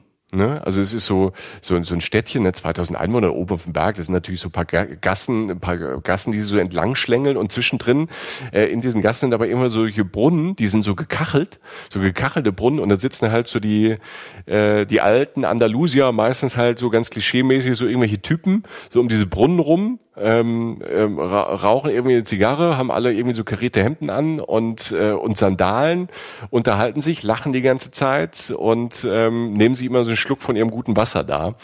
Und ähm, das, das war ganz toll und das ist halt auch so ein Ort, da gibt es auch ein Hotel und eine Pension und dann halt auch ein Wochenmarkt und ähm, wer es ruhig mag und nicht dahin äh, dahin will, wo, wo alle sind, ähm, ist das ein fantastischer Ort ähm, wo du viel machen kannst, wo es sehr ruhig ist, wenn du möchtest, wo du ähm, auch Einsamkeit ähm, erleben kannst. Wie gesagt, es gibt da halt diese, diese, diese, diese Ferien, diese alten Ferienhäuser, die halt auch ganz, ganz kahl und einfach eingerichtet sind und die sind dann, ähm, die sind im Sommer dann schön kühl und das ist dunkel und dann haben sie so eine kleine Terrasse und da kannst du draußen sitzen und da geht's dann abends ab. Ne? Also in so ein, stell dir vor, da sind überall, da zirpt's und da, ähm, da, da gehen die Vögel ab. Also das ist äh, einfach schon ein Schauspiel. Und was du natürlich da unten hast, wo halt wenig ist, ähm, du hast natürlich dann ähm, auch so einen Sternenhimmel ähm, und äh, wenn du dann, ich war da, als Vollmond war und dann wird's halt auch so ein bisschen, ähm, so ein bisschen schön unheimlich. Jetzt nicht böse unheimlich, aber schön unheimlich, wenn halt dieser, dieser Vollmond da über dieser Hochebene drüber hängt und ähm, spiegelt sich dann irgendwie in diesen Bergen und ähm, diese du du kriegst so ein du hast diese langen Schatten von diesen von diesen Bäumen die dann die dann da stehen. Also das ist ähm, wirklich ein ganz äh, magischer Ort und der der muss auch schon ähm, sehr lang magisch sein und das äh, das ist was ähm, was ich da entdeckt habe und so vorher auch nie gesehen haben. Äh, Veles Bianco ist äh, berühmt äh, für Felsenmalereien. Also wirklich uralte Felsenmalereien. Du kannst ja so eine Tour machen und ähm, da gibt's dann den Indalo, das ist, das ist so ein Männchen, so ein, so ein keine Ahnung, also wie so eine, wie viel hunderttausende Jahre alt, ne? Äh, jetzt mal übertrieben gesagt, ähm, äh, da in der Höhle halt da gemalt wurde. Ne? Also man sagt, ähm, 7500 Jahre sollen die alt sein, diese Felsenmalereien. Die sind immer noch da. Und ähm, das sind, sind so sind zwei Höhlen, das sind so astronomische Symbole halt. Ne? Und du siehst so tatsächlich halt Jagdszenen und zur Tierdarstellung, die sind so gut erhalten. Ähm, du fliegst halt weg. Man glaubt es halt gar nicht. Man denkt immer, ja, die haben sie irgendwie nachgezeichnet oder so. Nee, die sind siebeneinhalbtausend Jahre alt, die sind auch so abgeschlossen, du konntest da nicht einfach hin, musst so eine Tour machen. Und ja, und dann in der Nähe der Decke der Höhle ist dann dieser ähm, Indolo und der ähm, dieser Talisman und der steht halt so als ja mittlerweile Symbol halt für diese ganze Provinz Almeria. Und es ist auch ein toller Weg hoch auf diesen Berg. So ähm, man läuft so von von dem Parkplatz, wo er da hinfährt. Ähm, so 25 Minuten läuft man halt so steil hoch und denkt so, mein Gott, wieso laufe ich hier bei 38 Grad diesen Berg hoch gerade? Ne? Wieso war ich auch so schlau und habe die 13 oder 14 Uhr Tour genommen? Da ist so eigentlich Siesta oder so, oder war so viel los dann.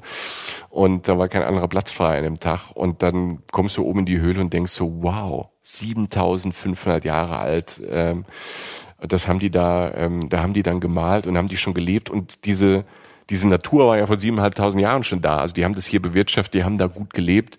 Und ähm, ja, ist wirklich, wirklich ein toller Ort, also die ähm, Andalusien sowieso.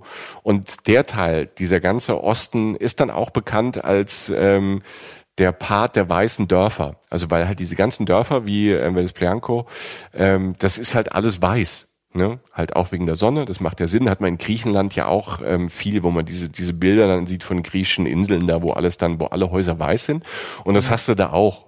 Und äh, noch ein Tipp, es gibt dann auch noch ähm, so eine tolle, tolle ähm, Burg da oben und ähm, von da hat man einfach über diese komplette Hochebene äh, eine der besten Aussichten, die ich ever hatte ähm, du kannst dich gar nicht, du, du, du guckst dich fertig. Ne? Du, also ne, überall, du siehst diese Bergdörfer, und dann gibt's da noch so einen großen Felsen, den nennen sie den Backenzahn, weil er wirklich aussieht wie ein Backenzahn.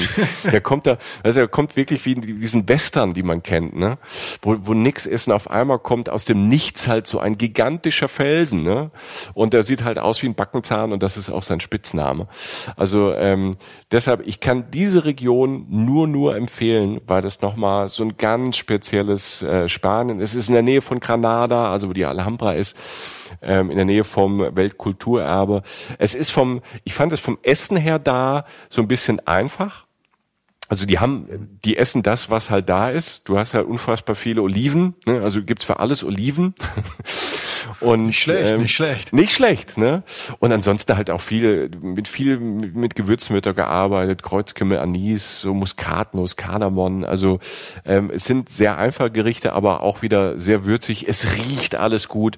Und was ich toll fand da, und ich weiß nicht, ob du, wenn wir bei Spanien sind und bei spanischem Essen, ich glaube, es gibt's überall, es gibt mittlerweile auch in Deutschland, ich finde, dort auf dem Wochenmarkt gibt's die besten Churros.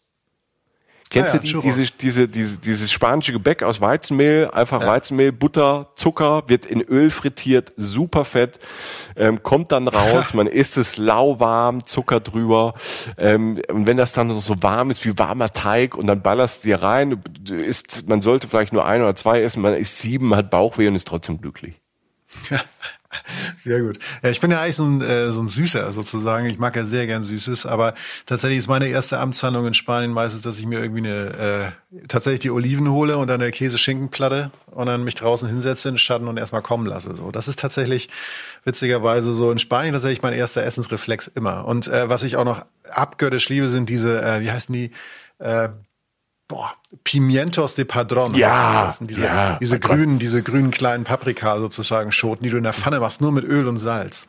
Ja. Äh, können mich dumm dran fressen. Also finde ich fantastisch. Ne? Äh, ja. Von der Paella gar nicht zu sprechen. Eine gute Paella sollte man auch essen. Weißt du, was mir gerade so auffällt, ist so, Witzigerweise, ne, äh, dass wir so, du, du, man, man denkt an Spanien oft erstmal so äh, an, an pauschal, an die üblichen Städte, an die üblichen Strände und so weiter. Und, und ich musste jetzt im Laufe dieser ähm, dieser letzten Stunde immer öfter an drin denken, wenn ich mal so Freunde, wenn Freunde aus, aus anderen Kontinenten, also Amerikaner in dem Fall, irgendwie sagen, sie wollen unbedingt mal nach Spanien. Die reisen drei Wochen nach Spanien und gucken sich Sachen so an, wie wir sie jetzt auch so ein bisschen so beschrieben haben. Also halt Spanien aus einer ganz anderen Perspektive. Mhm. Also für die ist Spanien auch viel exotischer. Ist halt in Europa, ähm, ist halt ganz was anderes als für die. Und natürlich, Amerikaner mögen Kultur ja eh, weil sie selber ja jetzt nicht so richtig alte haben. Äh, und, und, und, und aus der Perspektive, wenn man Spanien aus der Perspektive anguckt, ist es halt was ganz anderes. Und vor allen Dingen halt irgendwie ein Land, das nie aufhört, spannend zu sein und das man nie aufhören kann zu entdecken, auch abseits der Orte. Und das, um den Sack jetzt für mich so zuzumachen, ist es tatsächlich so, all die Orte, von denen wir auch sprechen oder die Eigenschaften, die wir sehen, sind entweder in diesen Orten selbst, wo, wo an, an die viele Leute fahren, oder halt einfach gar nicht so weit weg. Und ähm, das ist ja kein riesig großes Land oder so. Ähm, man, kann, man kann einfach wahnsinnig viel erleben und viele andere Facetten von dem sehen, was man glaubt, was man kriegt oder was man nur kriegen würde, wenn man an den Orten bleibt, wo man von mir aus ein Hotel gebucht hat oder so. Und das, ich habe jetzt so Bock dahin zu fahren, bei dem, was du gerade beschrieben hast. Ich, hab, ich sehe diese Olivenbäume vor. Ich mag Olivenbäume halt sehr gerne und Olivenhaine, diese, diese, wie die Bäume geformt sind. Gerade die, wenn die im Mondschein glänzen, dieser Glanz, das ist halt einfach etwas, äh, ja. was Schönes und was, was gar nicht so weit weg ist von dem Ort, an dem man vielleicht eh gerade ist in Spanien. Ne? Traumland Spanien. Es ist wirklich ein Traumland und äh, wir haben ja nur ein paar Ecken, ein paar Regionen jetzt mal angesprochen. Ähm, da waren wir ja noch gar nicht auf dem Kanaren, Mallorca. Ne? Das ist das, glaube ich, wo viele so Spanien Malle. Und ähm, hm. ich verspreche euch, wir machen irgendwann noch eine ganz große Mallorca-Folge oder zwei oder drei, weil du hast das ganz am Anfang gesagt, Jochen. Das ist ja äh, eine Insel, die natürlich so bei uns so ein bisschen auch so ein Boulevard-Image irgendwie ein bisschen hat. Ähm, aber allein ähm, Palma als Stadt ist schon toll. Ähm, und das, ähm, das will ich noch ganz kurz sagen, weil du hast von Bilbao auch gesagt, und das hatte ich in Palma zum Beispiel auch, was ich an Spanien toll finde, sind natürlich auch die Abende mit den Menschen. Wir waren jetzt viel draußen in der, in der Natur, aber überall in Spanien, in fast allen Städten gibt's irgendwie so eine so, so, so, eine, so eine so eine Ecke, so eine Meile, die auch wunderschön ist. Ich meine, es ist nicht so eine so eine, eine Saufmeile, sondern wo halt äh, Plätze sind, wo mehrere Restaurants sind, Tapasbar, wo dann abends ähm, ab 22, 23 Uhr die Leute halt dann essen gehen, trinken, die Nacht da verbringen, wenn es schön kühl ist. Man kommt mit ganz vielen Menschen ins ins Gespräch und und das diese Abende, weil die so anders sind, weil man so spät irgendwie essen geht durch die Temperaturen und ähm, irgend, man hat so, ich finde so gerade als Deutscher dann oft mal so ein, so ein exotisches Gefühl, oh 23 Uhr, wir gehen ins Abendessen und ja. ähm, man trinkt dann und das ist alles dann so nah und eng und äh, dann zieht man vielleicht noch durch ein paar Bars und geht tanzen oder tanzt unter freiem Himmel. Also dieses, dieses, dieses, die, auch dieses Abendlebensgefühl, äh, das finde ich dort ähm, fantastisch, ähm, weil das finde ich hat man äh, so in Deutschland, ähm, weil halt ähm, das Wetter ist und weil halt alles so auf draußen auf äh, angelegt ist. Ähm, das fehlt mir hier manchmal so ein bisschen. Und das wollte ich nur sagen, es fällt mir jetzt gerade bei ähm, ähm, Palma ein, ähm, Palma de Mallorca, weil ähm, das auch eine tolle Stadt ist, diese ganze Insel einfach ähm, toll ist, auch abseits von den, den ähm, acht, neun Orten, ähm, die man so kennt. Ähm, ja, es ist auch dieses, ich kann es nur ergänzen, dieses, dieses Leben draußen des mhm. Lebens draußen. Du hast vorhin von den Rentnern gesprochen, die auf einer Parkbank sitzen, diese kleinen Plätze. Ich erinnere das auf Teneriffa, da haben wir mal eine ganze Folge zugemacht. Ähm, die könnt ihr euch auch anhören. Äh, die Teneriffa-Folge ist eigentlich, ist eigentlich sehr nett geworden. Die auch, Teneriffa hat ja sehr viel auf einmal für eine Insel, für, also was man so alles auf einer Insel sozusagen unterbringen kann, ähm, ist da irgendwie untergebracht von der Natur. Und da auch, wenn ich da denke oder halt eben auch auf, auf Mallorca oder so diese kleinen Plätze, wo Leute halt sitzen, wo sich die Rentner abends unterhalten, wo die Kinder abends auch noch spielen zu Zeiten, wo sie bei uns eigentlich gar nicht mehr zu sehen sind auf der Straße, das Leben draußen und so. Das ist etwas, was, was man auch sehr gut vermissen kann, wenn man mhm. in Deutschland gerade im Winter sitzt oder uns so. Das ist etwas, was, was die einfach besser können als wir. Mhm. Ja. ja, wir haben ja auch die Valencia-Folge Ne, hört euch die Stimmt, auch an. Auch ja. eine tolle Stadt, die man gar nicht, die viele gar nicht auf dem Schirm haben. Ähm, ich bin großer Valencia-Fan. Äh, ist immer auch nochmal so ein bisschen eine Alternative, weil, weil zwar ganz anders, aber so eine Alternative, wenn, wenn Barcelona zu voll ist, ähm, fährt man einfach ein bisschen weiter bis nach Valencia. Ähm, auch eine tolle Stadt, gibt's auch eine Folge. Also wir haben, wir haben ja schon ein bisschen was äh, von Spanien abgedeckt, aber da ist noch so viel mehr. Äh, da kommt noch mehr hoffentlich in den nächsten Jahren. So, ich finde auch, ich, finde, ich, ich bin jetzt Spanisch Olé unterwegs. Ähm, also ich, ich irgendwie, ich habe jetzt gerade so diese, diesen, diesen, diesen, so, so ein Abend, so eine, so eine, so eine Abendstimmung, um wir, wir nehmen jetzt auch auf, es ist 22.48 Uhr, es ist wirklich Abend ähm, im, im kalten Frühling in Deutschland. Ähm, ich habe jetzt das Gefühl, jetzt noch raus, irgendwie noch ein paar Tapas essen und äh, zwei Gläser Griech, griechischen Wein, wollte ich sagen, spanischen Wein, ähm, wäre ich jetzt dabei. So ist es aber nicht. Mit. Ja, so ist es aber nicht. Wir, wir, wir schlagen auf, knallhart in der Realität. Wir hoffen, wir hoffen, wir konnten euch so ein bisschen entführen in, in dieses spanische Lebensgefühl oder die verschiedenen spanischen, äh, katalanischen, baskischen äh, Lebensgefühle. Ähm, wir haben auch noch ein bisschen was für euch und zwar schon mal so ein ähm, Ausblick. Wenn ihr die Reihe nachhört, unsere Folgen, dann wird es irgendwann in den nächsten Wochen auch eine Folge über Vanlife, über Camperlife, über Caravan oder Zelten geben. Ähm, wir werden eine Folge machen über ähm, die Freiheit auf Rädern und ähm, das Unterwegssein. Es ist äh, zu Pandemiezeiten noch ein größerer Hype geworden, als vorher schon war. Und äh, wir haben ja auch in verschiedenen Folgen, bei der Südaustralien-Folge zum Beispiel, haben wir ja, das war ja auch so ein bisschen so ein, so ein Trip mit dem Camper. Äh, da haben wir auch schon ein bisschen erzählt. Und äh, so eine Folge, mit äh, Natur äh, in Europa mit ein paar Tipps und ein paar Erlebnissen, die wird es in den nächsten Wochen geben.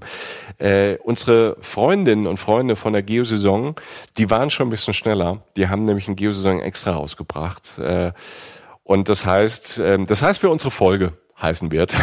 Freiheit auf Rädern. Alles für das große Los mit Camper. Und äh, das ist äh, erstmal ein Heft, was so ein bisschen anders aussieht wie die anderen Hefte. Ich muss mal sagen, das Cover ist wunderschön. Es ist so Perlmutt, Eier, oh. Eierschalenfarben. Okay. Und da drauf äh, Geosaison in Gold, dieses Geosaison extra in Gold geschrieben, so ein bisschen in, in so einem Lachsfarben, Freiheit auf Rädern und dann steht so ein tolles altes Wohnmobil am Strand und man hat sofort Bock, dort einzusteigen, den Besitzer und die Besitzerin zu verjagen und zu sagen, Baby, Alter, das Ding ist jetzt mir, ich fahr jetzt los. Äh, würden wir nie machen, weil wir sind ja friedliche Menschen, aber den Gedanken hatte ich kurz. Und ähm, wir wollen euch dieses Heft äh, auf jeden Fall schon mal ans Herz legen, weil ähm, es gibt eine Starthilfe für Leute, die das zum ersten Mal machen. Es gibt aber auch Touren für so Fortgeschrittene, für so Hardcore-Camper, die schon seit 20 Jahren irgendwie im Bulli unterwegs sind. Natürlich gibt es Routen durch ganz Europa und ähm, die besten äh, Strandorte, die man anfangen kann, äh, vom Alpenrand bis zur Nordsee und das ist uns auch ganz wichtig, das werden wir auch in der Folge besprechen. Klar, man ist beim Camping oder mit dem Campervan direkt mit dem Auto unterwegs. Ähm, wir sind ja immer dafür ähm, Kompensation machen wir bei unseren Reisen auch. Und ähm, dazu gibt's auch was im Heft unterwegs äh, im Grün. Wie kann Campingurlaub nachhaltig werden? Ähm, auch ein großer Part im Heft. Können wir euch nur empfehlen. Äh, die Kollegen und Kolleginnen haben wieder glänzende Arbeit geleistet und ähm, haben auch wieder das gemacht, was wir nicht können ähm, direkt alles toll bebildert. Das ist im Podcast immer ein bisschen schwierig, da müssen wir mit Worten arbeiten. Wir hoffen, äh, wir haben das heute geschafft. Aber das ist ein tolles Heft. Ähm, Grüße nach Hamburg. Ja, das war's eigentlich schon so fast. Ähm, was wir ähm, jetzt am Ende noch haben, äh, nachdem wir gleich noch Tschüss gesagt haben, ist tatsächlich eine Stimme von einer Hörerin. Äh, wir haben das neulich schon mal gemacht nach einer Folge. Da hatte sich jemand gemeldet. Ähm, das war so schön, äh, die Sprachnachricht auf unserer WhatsApp-Nummer, ähm, die wir haben. Weißt du, wie die ist, Michael? Moment, ich habe sie nicht im Kopf, ja. aber ich, ich sitze hier an meinem Schreibtisch. Ähm, ich brück, ja genau, blätter mal. Ich überbrück ja. mal. Und da, da könnt ihr uns ja Sprachnachrichten hinschicken. Ihr könnt uns ja schreiben, ne? also ja. auf den Social Media Kanälen oder halt ja. bei E-Mail. Ich hab sie. Ähm, ich hab per, sie. per E-Mail oder so. Aber ihr könnt uns halt äh, Technik, ne? wir sind jetzt auch im äh, sozusagen im 3000. Jahrhundert angekommen. Irgendwie könnt ihr uns auch äh, auf unsere WhatsApp-Nummer Sprachnachrichten schicken. Äh, Wenn sie uns besonders gut gefallen, tauchen sie manchmal in unseren Folgen auf, wie es jetzt gleich passiert. Die Nummer ist 0151 7295 8618. Ich wiederhole. Die Reisen Reisen WhatsApp Nummer ist die 0151 72 95 8618. Meister, Ruft uns an. Wir rufen euch nicht zurück. Krass, du, soll, du solltest echt, also wirklich, also du solltest beim Fernsehen arbeiten mit der Stimme. Äh, meine Güte. Ja, äh, also ja mit der Stimme soll ich beim Fernsehen arbeiten. Ich, ich weiß, wie du das meinst. Ja, und mit meinem ja, Aussehen soll ich beim Radio arbeiten, ganz einfach. Ähm, wie dem auch sei. Auf jeden Fall eine dieser Nachrichten, die dort ankam, war von einer ähm, äh, jungen Dame namens Chiara, ähm, die sich gemeldet hat im Anschluss an unsere äh, Reise-Highlights-Folge 2021. Da ging es unter anderem auch über Mental Health und Reisen. Also ähm, warum es warum Reisen auch helfen kann, so ein paar äh, psychische Themen, die man hat, so irgendwie zu erledigen ähm, und einfach irgendwie vielleicht mit sich selber ein bisschen mehr ins Reine zu kommen. Und damit wollen wir diese Folge beenden und sagen jetzt schon mal äh, vielen Dank fürs Zuhören. Wir hoffen, es hat euch gefallen. Diskutiert mit, nennt uns noch andere Gründe, äh, nach Spanien zu fahren, was, was euch noch einfällt. Lasst uns wissen, wie ihr es findet und so weiter auf unserem Blog, auf Instagram, auf Facebook und so weiter. Ähm, jetzt äh, erstmal vielen Dank von mir und äh, Michi, willst du auch noch Tschüss sagen? Äh, ich will auch noch Tschüss sagen. Ähm, ich sage wie der Spanier halt ähm, am Ende immer sagt, hasta mañana oder hasta so. Hasta pronto oder so. Ja, hasta pronto. Ja. Und ähm, ja, nochmal viel, vielen Dank. Also vielen Dank an die Community, deshalb machen wir das auch mit den Sprachnachrichten hinten, ähm, ähm, weil wir finden, ihr, ihr gebt uns so tolle Tipps, auch jetzt schon im Vorfeld äh, zu Spanien. Und ähm, ich glaube, wenn jemand neu irgendwie zu Reisen, Reisen kommt und geht einfach die Posts durch und auch äh, nicht nur das, was wir geschrieben haben, sondern auch eure Kommentare, da baut sich so eine ganze Reisewelt zusammen. Und äh, genau deshalb, das ist so das Urding, viele andere Sachen auch, aber das Urding ähm, ist das, ähm, das warum wir das alles machen, ist halt äh, gute Leute zusammenbringen, die sich gegenseitig helfen, äh, die Welt äh, zu entdecken und ein bisschen besser zu machen. Äh, mehr kann ich jetzt nichts mehr sagen. Das war auch gut so. Das war genauso gut. Jetzt übergeben wir an ähm, Chiara und ähm, wünschen euch eine schöne Zeit noch. Passt auf euch auf, gute Reise im Kopf mindestens und äh, bis bald. Viel Spaß mit Chiara und adios. Hallo, hier ist Chiara. Ähm, ich höre gerade euren Podcast und ich wollte einmal ein großes Dankeschön an euch, euch richten, dass ihr immer noch ähm, jetzt in der Zeit, wo man leider ja nicht reisen kann, darüber berichtet und äh, so ein bisschen das Fernweh trotzdem noch ankurbelt und man sich so ein bisschen aus dieser Welt wegträumen kann. Ich bin 19 Jahre alt und studiere gerade Psychologie und ich habe gerade die Folge gehört, in der ihr Fragen beantwortet und wo es auch um Reisen und Mental Health geht. Und ich finde es einfach super interessant und auch echt schön, dass ihr über sowas auch sprecht und so ein bisschen, ähm, ja, auch eine Aufmerksamkeit für dieses Thema schafft. Dafür auf jeden Fall ein ganz großes Dankeschön. Ich wollte auch noch ein bisschen erzählen und zwar ähm, hat mir Reisen mit meiner Mental Health auch sehr, sehr geholfen. Ähm, ich war alleine reisen und es hat mir einfach sehr viel Kraft gegeben, auch ähm, dass man merkt, dass man auf sich gestellt und alleine sehr gut klarkommt, dass man mit sich ähm, im Reinen werden kann und äh, auch es gibt ja paar schwierige Sachen beim Reisen, auf die ihr auch immer wieder aufmerksam macht und es gibt Schwierigkeiten und Herausforderungen und wenn man merkt, dass man die ähm, quasi überwinden kann, auch alleine, das gibt einem sehr sehr viel Kraft. Genau, ich wollte mich auf jeden Fall einmal dafür bedanken, dass ihr ähm, so einen tollen Podcast macht und ganz liebe Grüße ausrichten. Reisen, Reisen. Der Podcast mit Jochen Schliemann und Michael Dietz.